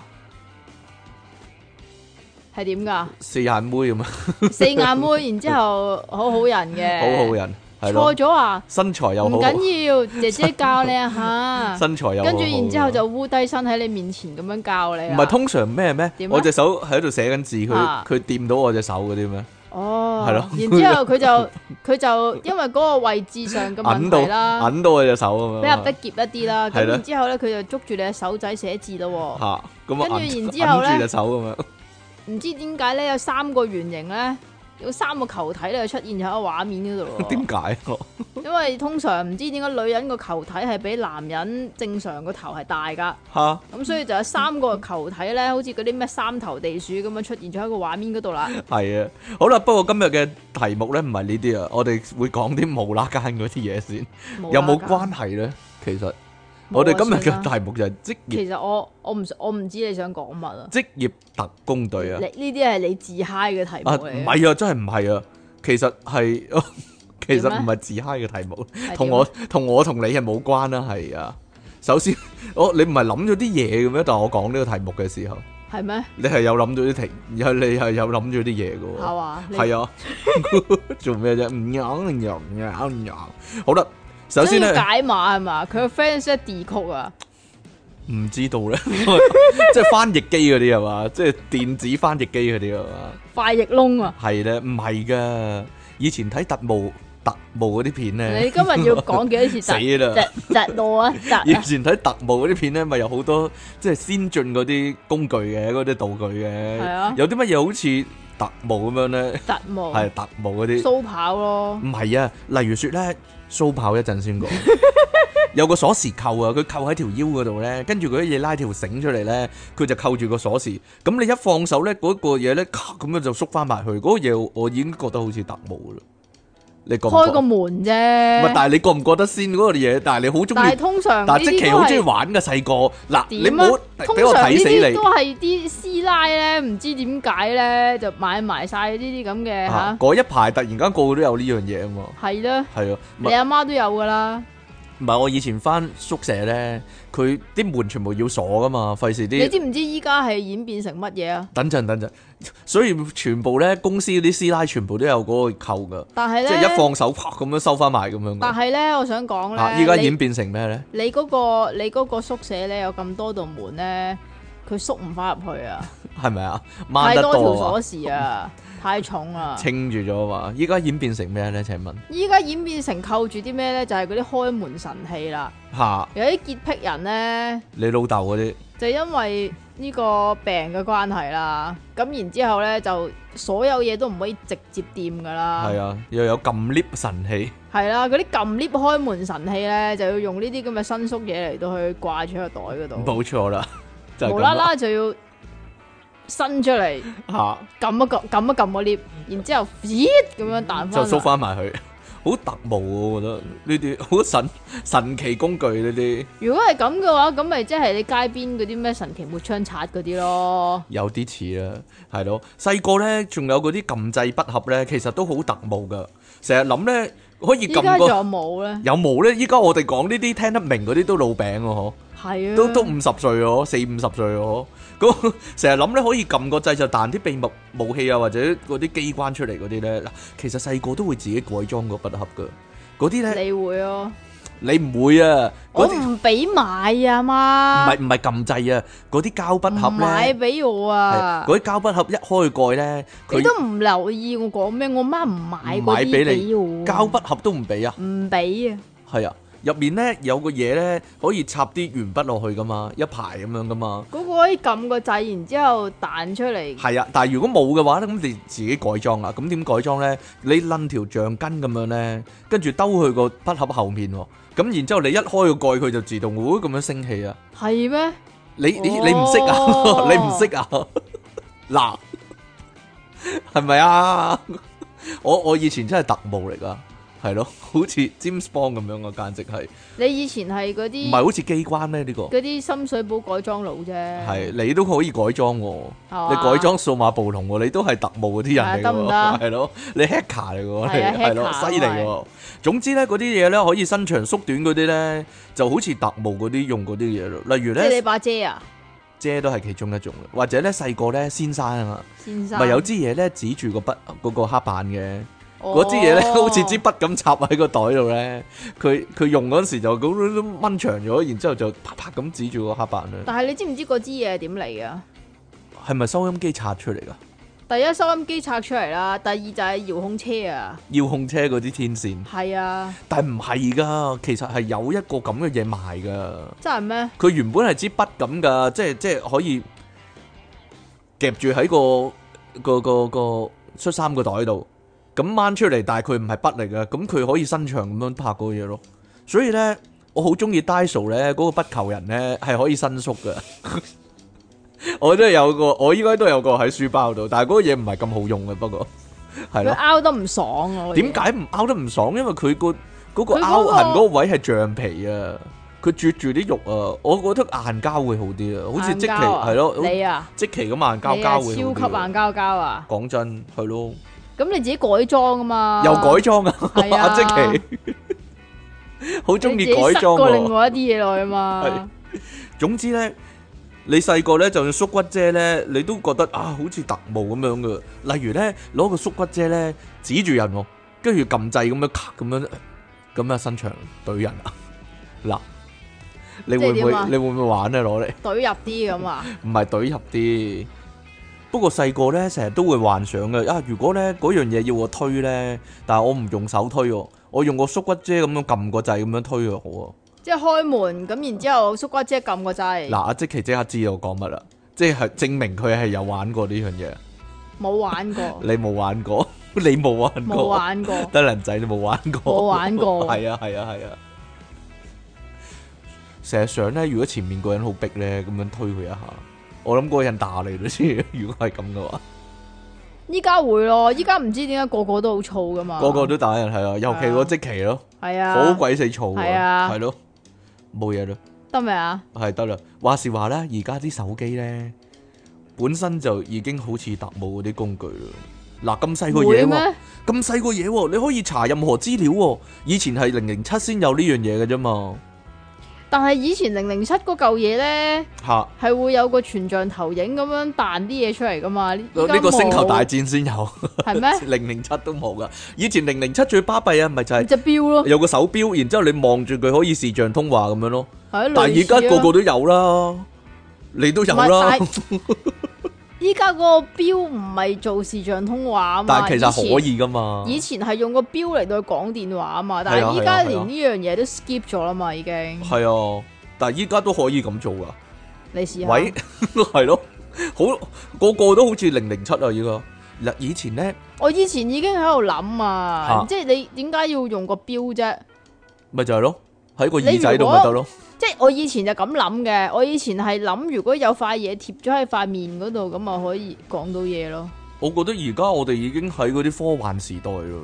以前科幻片先有嗰啲嘢，對於以前嘅人嚟講，可能係咯，即係譬如八十年代咁樣樣，咁佢可能見到一個藍牙 headphone，咁佢會覺得，咦點解冇線嘅？咪就係咁咯，已經係特務嗰啲嘢啊但嚟係㗎咯。但係佢哋又會諗，嗯，但係都係未得住，因為佢唔夠唔夠 high tech 啊！你明唔明啊？嚇佢唔夠科幻，佢唔夠嗰一種啊！呢種我冇諗過會咁樣出現喎，你明唔明啊？啊，例例如 Google Glass 咧，係咪好特務先？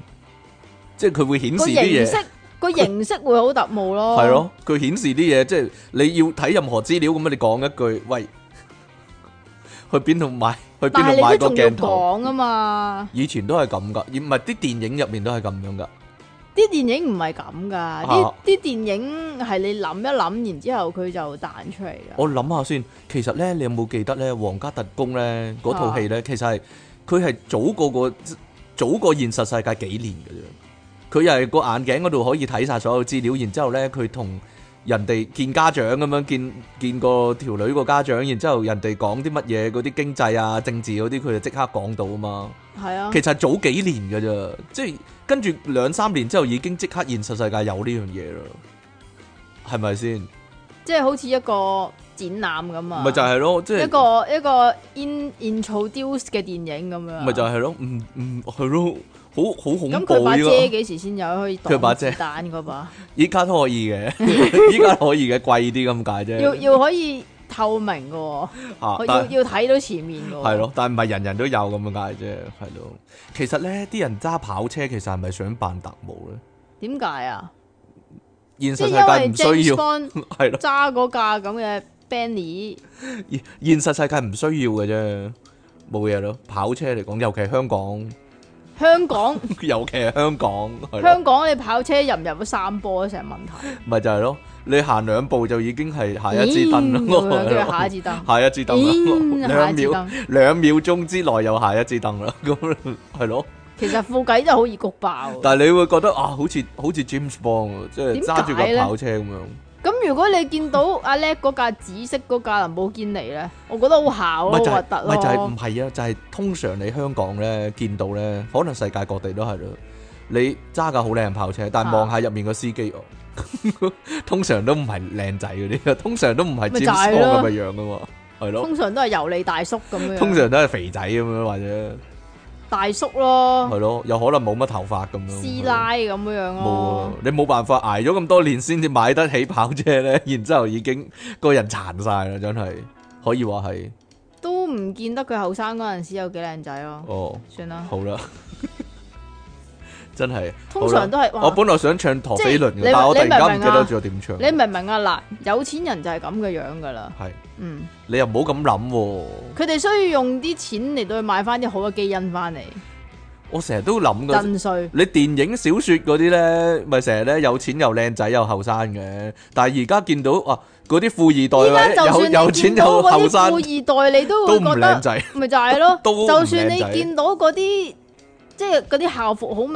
顯係誒國際學校國嗰啲際學。校嗰啲咧，全部都哇哇！我啱先我見到個好靚仔，咁 chas 嘅，我啱先見到個好靚仔，係嘛？係啊真係㗎，好細個但係好靚真仔，係㗎李安納度迪卡比奧係咪？啊？黑色頭髮嗰個係咯，好靚仔係咯，有我細個嘅時候咁靚仔，哎呀，冇可能嘅事，做乜搞嘅？ 係啊，冇可能嘅事，我都覺得係。好啦，有咩情況你會覺得自己好似特務咁樣咧？其實咧，我平時冇乜機會着西裝，如果咧突然間有套好啱身嘅西裝俾我着咧，我已經會覺得哇，好似 James Bond 咁樣，或者好咁似應該好似未職業特工隊未未咁樣發生過咯，未發生過，係啊， 係真係未發生過。我唔會特登訂做套西裝，冇乜機會着啊嘛，係係咯咯，真係冇嘅喎，其冇實啊嘛，，係咯。幾時會咁樣做？即係誒去去人哋個飲咯，但係去人哋個飲你唔會都做一套西裝去人哋你度都飲好求其啦啫嘛咪就係咯，你都係着牛仔褲嘅，係啊，咪就係咯。唉算啦，除非做兄弟啊，都冇咯做兄弟，但係我記得我上次做兄弟咧，嚇，係我 friend 借套西裝俾我，因為佢翻工平時要着西裝，佢好多套，好多套。好多套，咁但係人哋嘅身形同你嘅身形又嗯，都 OK 嘅，勉強都 OK 嘅，冇乜嘢。算啦，係咯。但係我我哋真係冇乜機會喎。例如即期咁樣，突然間着套晚禮服咁樣咯，要去嗰啲酒會嗰啲咧，通咪着常咗咯，通常係咯，係真係真係飲先有㗎咋啊係呢啊，啲，咪就係咯，冇㗎啦，同埋冇啊係做姊妹先有㗎咋，做姊妹係啊，飲都冇啊，唔會係咯，又或者有咩情況你會覺得自己好似特務咧？例如即期咧，以前啊喺辦公室咧偷睇老細啲文件啊，你有冇覺得自己係特務啊？ 佢佢好好驚險咁樣咧，哎行開咗咁樣啊，跟住啲嘢攤晒喺台面喎，點啊？你有點冇啊有冇影低佢啊？以前咧，梗係 有啦以，前嗰啲戲咧，咪咧，如果係特務嘅話，咪懶係有個好細嘅相機咧，咁樣咔嚓咔嚓。但係依家唔使咯，依家唔依家使啦，用你手個機得電話咯，係啦，但係就要用一個迅雷不及掩耳嘅速度，嗱，阿即奇即刻津津樂道啊！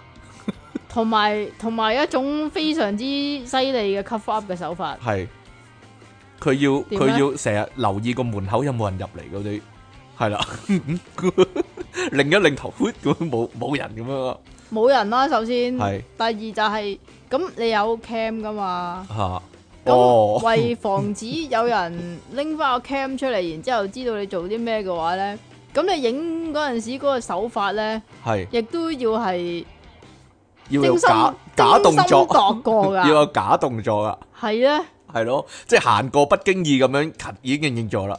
係咧，係啦啲扮玩電話你明唔明啊？扮 你同啲人偷拍裙底有乜分別咧？咁扮玩電話但係人哋偷拍裙底係由下而上喎，吓，你係由上由而上下而。下喎，但係其實係人都知咯，容易好多嗯喎。其實得你應知，該得你以為自己好 好即係隱點啊密咯，但係人人都知咯，其實係嘛？即係係啊見到就知你做咗乜啊嘛？咪就係咯。不過咧，你講閉路電視咧，講開又講咧，細個咧成日咧懶係懶係 Metal Gear 咁啊，避個閉路電視啊，即係細 細個行過個其實牆我依家都有噶，牆壁啊、角落頭嗰啲咧，即係貼牆行咁樣咧，避開個閉路電視啊，懶係特務咁樣咧， 懶係特工咁樣咧，其實依家都有噶，尤其是前你搭 lift 會唔會咧啊？會啊， 係啊，永遠唔會向上望噶嘛，嚇，永遠耷低耷低頭啊嘛揾個帽遮一遮咁樣係啊，我我近排先想買頂漁夫帽，啊。算啦冇嘢啦。其實前排咧，好但但係你有冇煩留意咧，？離岸神？你俾我講埋先好啦。好啊，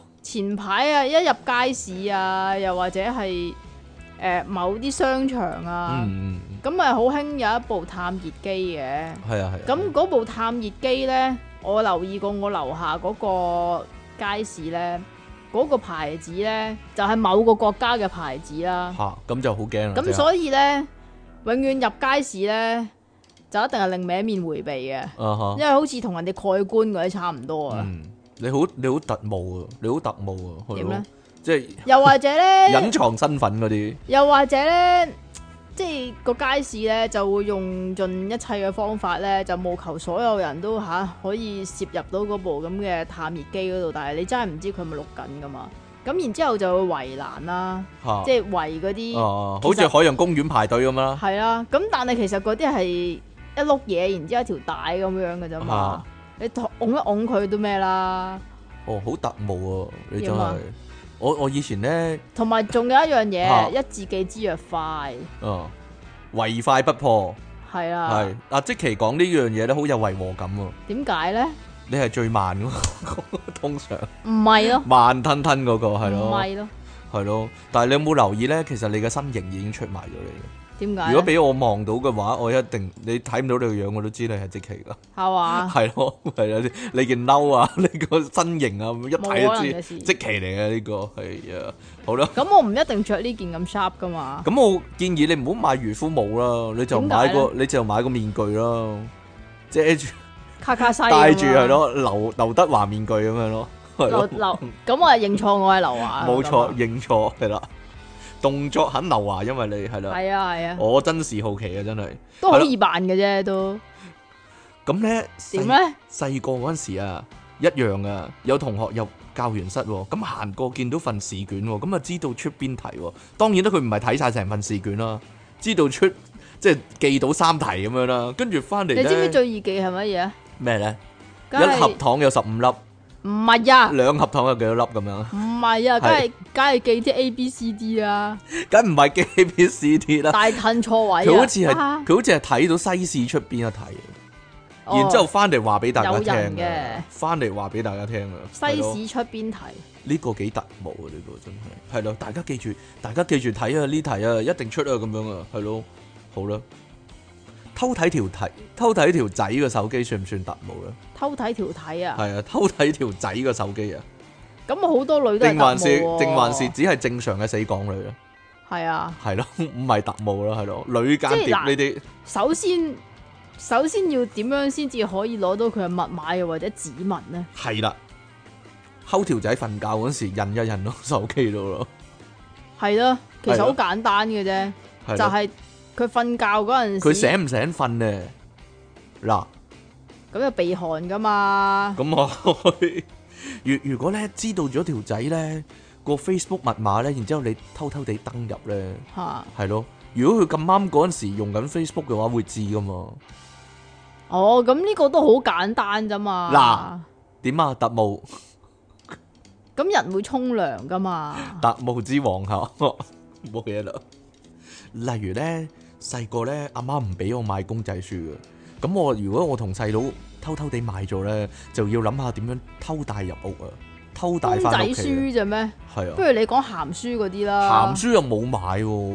真係冇賣咩？係啊，睇唔買啊，搞係錯咯哎啊。！嗰陣時我會攝我喺，有有個朋友咧話攝喺屋企出邊個電箱啊，啊有喎有喎，鹹濕漫畫嗰啲嘛，有陣時喺電商會揾到啲嘅，係啊， 就即係係因為電咁箱啊，係一個熱門嘅地點啊，亦亦可以交換，我覺得係啦。如係果啊嗰，條走哦可廊以啊，係啊，有啊 friend 嘅真係話，係咯，唔係啊，以前啲公仔書係攝喺條腰嗰度咯，用個用條褲嗰度箍住咧，喺個腹部嗰度啊，但好係好咧，秘密咁帶翻屋企但係咧，嚇。首要條件咧係你個肚腩要夠大，啊我細佬實符合呢個條件，係咯，你細佬咁細個都咁肥啊？咩我？細佬細個唔肥嘅，其實係咯，好啦，總之收埋啲嘢喺秘密地方就幾有呢個氣氛啊！即係例如即期咧默書唔合格嗰啲咧，就收喺 床床同牆壁之間咁樣嘅，係咯，好似特務咁樣嘅。不過不過佢特務到咧係自己唔記得咗啦，係啊嗰？度先犀利，秘密到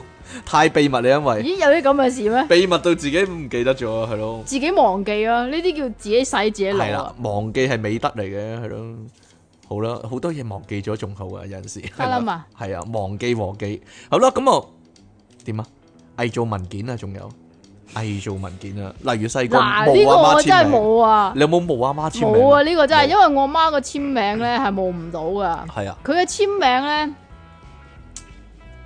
係嗰一種咧，吓點啊？劉麗珊你要爆佢，即係好似其實有啲似阿古天樂個簽名嘅。係。古天樂個簽名咧，首先佢我唔咪知古天樂簽名係點啊，搞錯啊！好多人都知喎。啊嗱，古天樂嘅簽名有果字啦，吓咁個果字咧咁啊一個十字，然之後個口字，但係個口字咧要寫到好似嗰個嗰啲咁嘅點樣卷 啊？卷薯片咧，啊嗰啲亂亂曲曲咁係啊，樣，啊即係好似好似好似一條公仔面咁樣樣啊啊，嚇嚇未分開嘅公仔面咁樣樣啊啊啊啊啊。咁然之後咧，我媽個簽名咧係差唔多都係咁樣，但係佢就係打橫咯。佢係英文定中文㗎寫？中文其哦實中文係係個山字嚟嘅應該，啊哈咁哦咁但係就咁樣，即係好似心電圖咁樣，但係但係係就嚟死嗰種咧，即係唔啊係但兩媽就會即係就嚟死，但係係嗰種好激烈嗰種哦咧，你明唔明啊？哦但係你阿媽會好似明星咁簽個鬼畫符，咩啊？你唔會唔你阿媽唔會正正經經寫個名噶， 簽好似明星咁畫畫圖咁樣噶，咁奇怪啊噶，嗰個咪就係佢嘅簽名正咯，常人唔會咁噶。 你佢好自豪噶嗰個簽係啊例名，如你咁即期咁樣咪寫 Jackie 咯，即係英文逐個字睇得清咯，但係佢係中意鬼畫符咁樣，好似明星嗰啲簽名咁奇怪。佢嗰啲叫唔叫鬼畫符好咧？少人係咁。然之後我老豆個簽名咧就仲勁，嚇因為我老豆個簽名咧係簽到咧好似吸圖章吸落去咁樣 樣，個個都係一樣樣係啊咁咁咁啊滯啊，咁啊好同埋啦同埋嗰啲嗰啲筆跡咧。嚇佢寫即係佢簽名咧係特別用力噶，要鐵畫銀勾嗰只咧啊，即係好似揾個筆嚟到去雕落張紙嗰度咁。所以以即期係冒唔到簽名嘅。係啊，係咯好失敗。點解會有啲咁嘅老豆老母？係啊 唔係，我我以前講過下嘅，有個同學咧，佢手冊咧俾先生寫咗啲嘢，然後咧佢唔想俾阿媽見到嘛，佢剪咗嗰一頁咧，就影印翻一版空白嘅手冊咧，然之後黐翻落去，好似人哋偽造護照咁樣嘅。不過最尾唔得啦，Catch me if you can 咁啊，但係後尾唔 得啦，先生檢查手冊嗰時俾人厚 咗識穿咗，咪白好白啊嗰一張， 係嘛好白啊，同埋好明嘅黐落去啊！嗰、個同學叫吳漢堅啊，好似唔知佢而家點咧？做咩要爆人哋啲名啊？唔知佢而家點有冇聽我哋節目咧？應該冇啊，小學同學嚟嘅，係咯。好啦，有冇試過真係裝鏡頭或者裝偷聽器去及人咧？嗱，我我講過咯，我嗰陣時個唐樓咧，咪有啲人咧偷偷地搬入去啲空置單位咁咧呢個唔係但係監控佢啊嘛，又又有啲人咧即。係你咪呢個唔係偷咯？偷及唔知喎，有啲人咧即係即係嚟搗亂啊，想啲業主賤賣個單位咁樣咧，例如又例如開咗開行個水喉，跟住一路射落個樓梯嗰度咁樣咧，咁我哋咧喺自己嗰度鐵閘同埋樓下嗰度咧就裝咗個鏡頭，好細嗰啲咧，即係好似間諜嗰啲咁樣咧。其實使鬼好細咩？你就係要裝個大噶嘛，嚟就阻係嚇佢，同你講影乜晒啦。冇啊！影到佢哋嘅樣之後拎去報警喎。我哋，係啊然之後咧，警察同業主同埋地產商開會咧，跟住叫啲保安嚟日日巡啊，同埋趕走咗啲偷住嗰啲友咧，講趕走。嗰晚每晚咧，翻屋企咧都要睇翻啲監控畫面，有冇影到佢哋出入嗰啲啊，好好好特務啊，點 啊？覺得自己轉咗份工啊！係，咯係咯，security 咁樣係咯，哇係咧係咯。竟然要睇閉路啊！係咯，咁其實咧，講真咧，上次咧有人偷偷地喺網台搏嘢嗰單嘢咧，無論搏嘢嗰個定係發現有人搏嘢嗰個，你講咗好耐啦，都幾似特務，啊都幾似特務嘅喎係但咯。係冇人識佢噶。 同埋同埋咧， Don't 你 make stupid people famous 啦，好唔好啊？有啲人咧喺啲奇怪地方搏嘢都幾似特務，啲特務通常好風流噶嘛，冇嘢啦，James Bond 嗰啲 幾條女嗰啲係咯。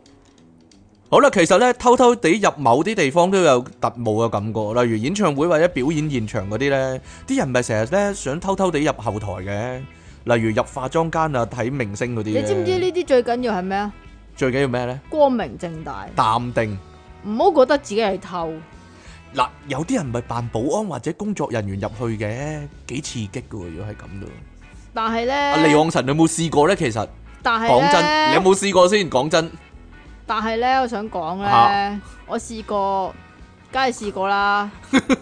咁但係咧，又唔係話失敗嘅，其實都幾成功嘅。你俾人捉咗啊？冇啦，梗係黐線，因為嗰度係已經裝修啦。嚇，咁所以咧，其實係光明最緊要一樣嘢就係啊光明正大咯嚇，即係冇人懷疑你。梗係啦，有冇偽造一張 staff 卡咧？唔需要。即係掛喺條頸嗰度。我我唔係去，我唔係去嗰啲地方，我係入 fans 級啫。哦，入 fans 級哦，係喎，係啊，係喎，好啦。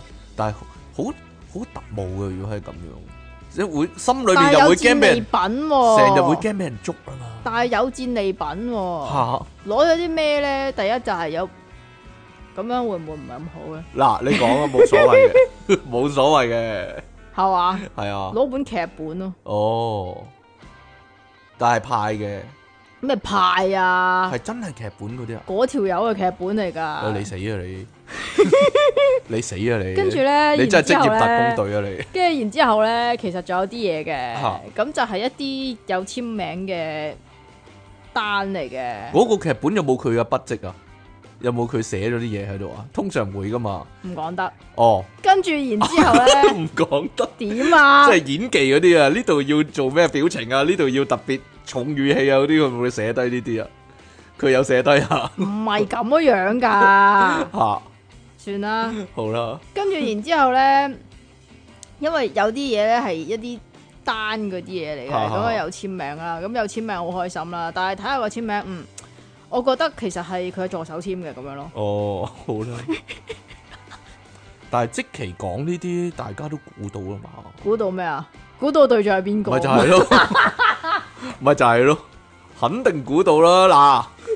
阿黎天王，你啲哎嘢呀！喺即期嗰度啊， 你有啲嘢喺即期嗰人度哋啊，漏咗喺嗰度噶啦，已經漏咗你個頭同啊！埋已經裝緊收噶啦，如果你記得，如果你記得有次唔見咗某啲嘢，你過嚟冇問唔即期攞見啦翻嚟。哎呀，又或者咧，去某啲地方做嘢或者參觀啊，咁。參觀。係人哋俾咗張開門卡俾你出入咁樣咧，跟住咧用咁完你要啊，你又用完開其他門唔啊？係用完要還噶嘛，但係你冇還咯。你諗住咁啊好開下心啊諗住下次去可以入翻去咁樣係咯，嘛？係即係啊。嗰啲酒店門卡咁啊，其實廁所嗰張門卡我成日想立咗佢噶，咁我下次可以去咁唔使問佢攞啊嘛。嗱，有啲商場嗰啲咪好衰格嘅，咁 嗱。不過我係特別需要廁所啫，係啦。係咁啊，你神龜啊嘛，咁啊，你攞張嗰個廁所個卡喎，咁我嘟，然之後入去噶嘛，咁我成日想立咗佢唔俾翻佢嘅，係咯，好咯。話話時話你本身開門拍卡呢樣嘢就幾似特務噶啦，已經。咦，好古代嗰啲，好古代嗰啲特務電影你咧真，係好嗰啲秘密基地係要咁樣拍好卡噶舊嘛啊！。你知唔知拍卡嘅 security 係最差噶？但係而家全部居民都依家要嗰啲啦，係咯，全部居民都要拍卡噶啦，係咯。其實拍卡咧就真係好似仲差過密碼，我寧願密碼。密碼跟住然之後，如果依家嘅話咧，你如果手指模嘅話咧，都已經係好勾噶吓、啦。依家係要啊用隻眼啊用視網膜。係啊，係啊，用要用隻眼嚟到開門啊。係啊，犀利啊，係咁就就如果好似我細佬屋企嗰個密碼咁易估咁啊，犀利啦，咁好咯。完全。冇用係咯， 完全冇用，即係我成日一四咧，五九啊嘛，我成日都覺得咧，如果咁樣嘅話，係咪方便某啲人咧？吓唔使問啊係啊嘛，，直接入到去啊，方便某啲人匿藏啊。點咧？嗰個順德中心嗰度咧，又或者有某啲商場嗰度咧，個廁所啊係撳密碼噶嘛。我成日想諗，哦，有冇辦法知道晒全港九咧呢啲商場咧商戶專用嗰啲廁所咧個密碼係咩咧？即係隨手可以撳到入去哦屙就好嘅。好啦，冇嘢啦。好簡單啫，嚇、問人咯，係啊，鬼話俾你聽啊，秘密嚟噶嘛呢啲俾十蚊你話俾我聽係啊咁細路咩？樣。啊當然啦，仲有跟蹤人啦。細個呢，幾個 friend 去街嘅話呢，冇乜嘢做，無所事事啊嘛。如果呢，突然見到另一個同學喎喺街度，但係佢又冇發現你喎，咁啊成班一齊喂跟蹤要佢啦，成班一齊啊跟？住佢係咯， 跟蹤佢啦咁乜唔啊，係你又吊吊想住佢尾啦。你唔係又想講嗰啲咩啊條女唔知點樣跟蹤條仔嗰啲啊？唔係啊，係係咁樣啊。我讀男校咁，唔知女校會唔會咁呢？有啲友呢，見到弱智見到同學有女溝啊嘛，跟跟住呢就就衰衰格格咁偷哦咁應該個對象係你啦，唔係你就唔知溝咗邊條女就啊？偷影人啊，然之後然之後翻學校講俾其他同學聽嗰啲啊。哦，你你哋女校會唔會咁呢？即係如果喺街撞見，即係佢冇發現你啦，跟住跟住你啲同學咁樣溝仔咁樣呢，會唔會哇跟住佢跟蹤佢咁樣唔使啊，啊？大搖大把行咪餓你溝仔你咁啫嘛？秘密點解啲要好啊？點解要咁秘密啫？咁刺激啲啊！日常生活中嘅刺激嘅事情就係咁樣啊，係咯。即係好啦及下佢有冇去啲吓？唔知點後樓解梯突嗰然間啲啊上樓啊 啊咁樣樣咯？唔知喎，但係係好似真係有試過，即係唔點啊係唔係跟蹤佢嘅，係但係撞破咯，撞破。係啊。 吓、即係坐喺個男仔嗰度，然之後突然間起翻身，卜一聲咁樣撞破咗佢好事，唔係咁唔啊， 係咁係一個女仔同一個，即係呢流傳嚟噶吓吓，唔即係真實誠意噶吓，吓因為有個女仔呢，又或者有一小撮女仔呢，咁就成日都好中意買名牌啦，成日喺度討論啦，一路一路上堂，一路哎呀呢個好平啫嘛，呢個唔知咩 Chanel 呢個 Gucci，哎好平啫嘛，咁就懷疑佢咁係我出嚟做放學去嘅買先，吓，但係係真係有人見到佢同一個。年紀比較大嘅係男啦人，，就喺啲唐樓嗰度落樓咯。嗯，老豆嚟嗰個我咁唔嘅，得噶嘛，我得佢住喺嗰度添，嗯咪就係咯，哦係嘛？唔得嘅咩真？嗰啲樓啊咁啱有嗰啲燈喎，係啊！有陣時咧，你喺街咧見到啲奇趣人士咧，可能想影低佢啊，但係咧又好似好容易俾人知道咁樣啊！你問即奇就知嘅啦，係咯，你咯，你啊，你啊，嗰陣次你話啊搭地鐵啊，對面坐嗰個人似梁振英啊咁樣啊，係啊，跟住就偷影咗佢 啊，喂，但就好似 跟住偷影咗佢啊，係咯，又係啊，即奇好老土嗰啲咧，扮玩電話咧咁樣啊，好簡單啫嘛，係啊，成日都咁樣玩電話噶，係啊，垂直咁哦垂樣打電話垂，直咁樣玩噶嘛，我唔係話咯，咁你同偷捉拍精。靈啊嘛，我覺得唔系啊得，，偷影人哋裙底有乜分別啊？你係啊，好啦，其實可以話係明影啊，嗯， 係咪就係咯？嗱，又或者去個 friend 屋企玩咧，你總係會咧四周圍望下咧，抄下有冇收埋啲奇真怪嘢啊！衰啊，但係又要留意喎，千祈唔好整亂啲嘢喎。即係如果你要還原係啦啊，，冇錯，嗱，即期有經驗啊，呢啲十足特務咁樣嘅。嗱，好似即期咁啦，但係，咧，你知唔知啊啊？啲老豆老母抄完嘢咧，係啊。佢係特唔登會唔還原㗎，唔還原啊嘛？阿即奇咁樣咧，成日好驚俾阿媽抄亂啲嘢咧，跟住懶係機警咁樣咧，跟住佢咧成日同我講，我啲嘢實係俾我媽喐過啊咁樣啊，咁係啊嘛， 係啊係啊，我咪同佢講咯，嗱你擺啲嘢啊，特登有個陣咁樣，有個角度啊，即係有個排列咁樣，如果有人喐過咪知咯，嘿呀！嗱呢啲都好明顯係你教噶啦，係我教啊， 咁係呢個基本嚟噶嘛，係啊，嗱，你將啲嘢擺啦，一個等邊三角形咁樣有三樣嘢，咁、哦如果有人喐過嘅話，其中一樣其實佢唔會覺噶嘛，咁你咪知咯，哦咁係嘅，啊，哦，冇嘢啦，嗯嗱記住啊，等邊三角形啊，等邊三角形咁樣係係咯啊。嗱，仲有啊，嗰啲秘密通道咧，細個咧，你總係會知道咧邊度邊度咧有啲秘密通道嗰啲咧，又或者商場有啲位可以走捷你徑依嗰家啲都係咧。咁啦，你係咁咋，我唔係咁噶。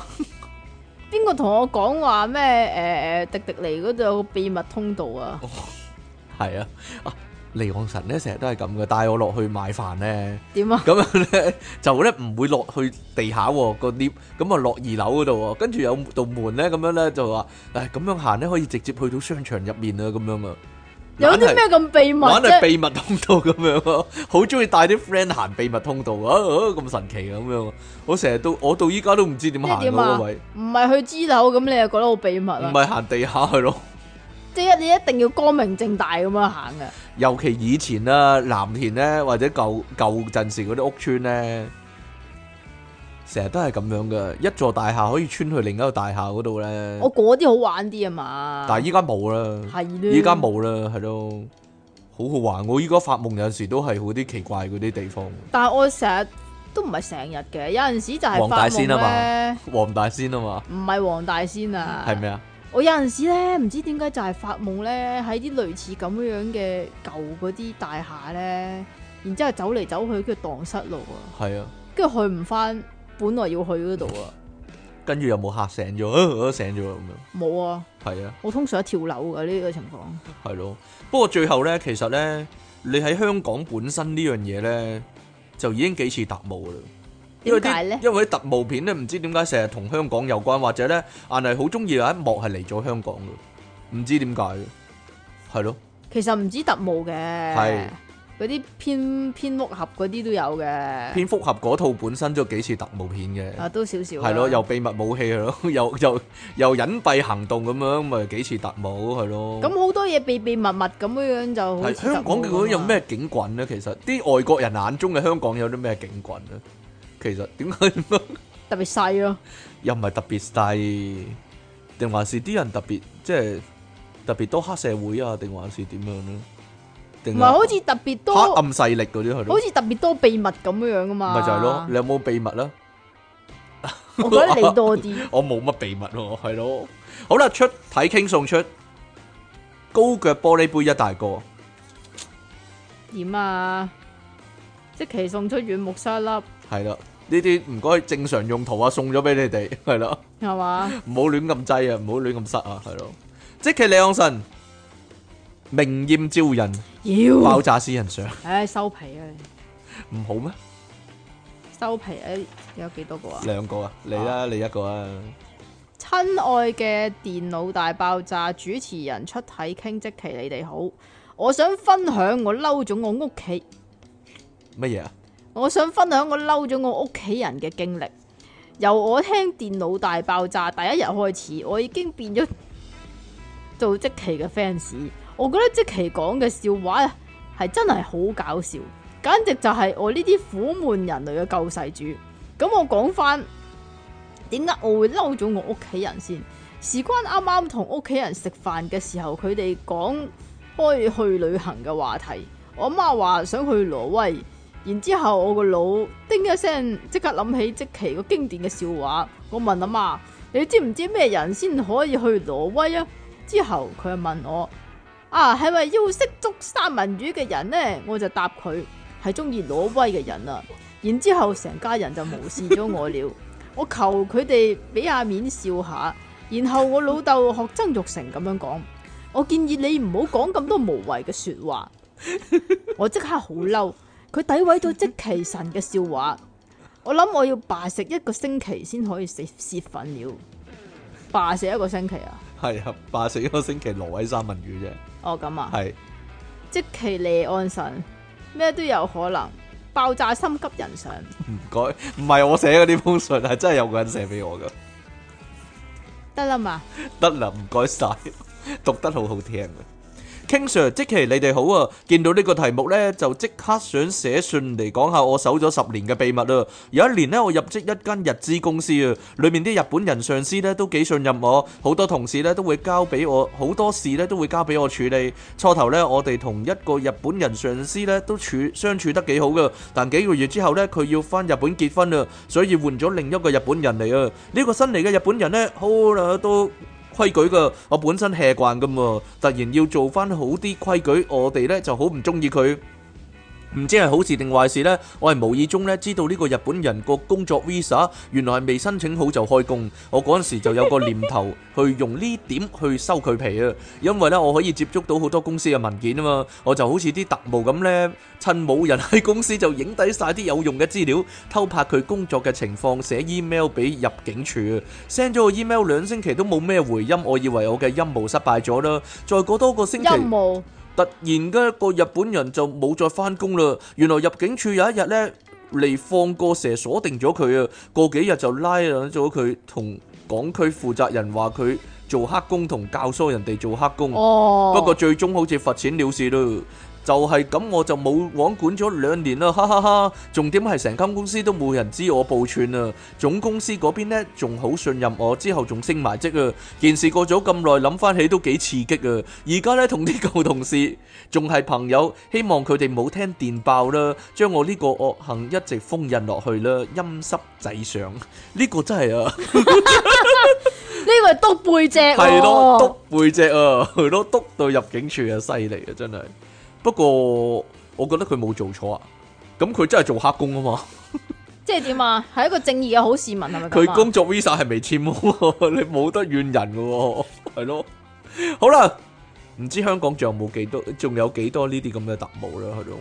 業餘間諜啊，呢啲可以話 係業餘 spy 啊，可以話係。我諗周圍都越嚟越周多圍都係啊啦係咧唉，尤其是啲吓，唔知點解硬係係硬咪啊？係要紅粉飛飛咁樣樣嗰啲啊。分分鐘督你啊，真係。係啊，小心啲啊，你啊，我啊，關我咩事係啊啊，？你啊，系咯，我有冇偷睇老細啲文件？系咯，關我咩事？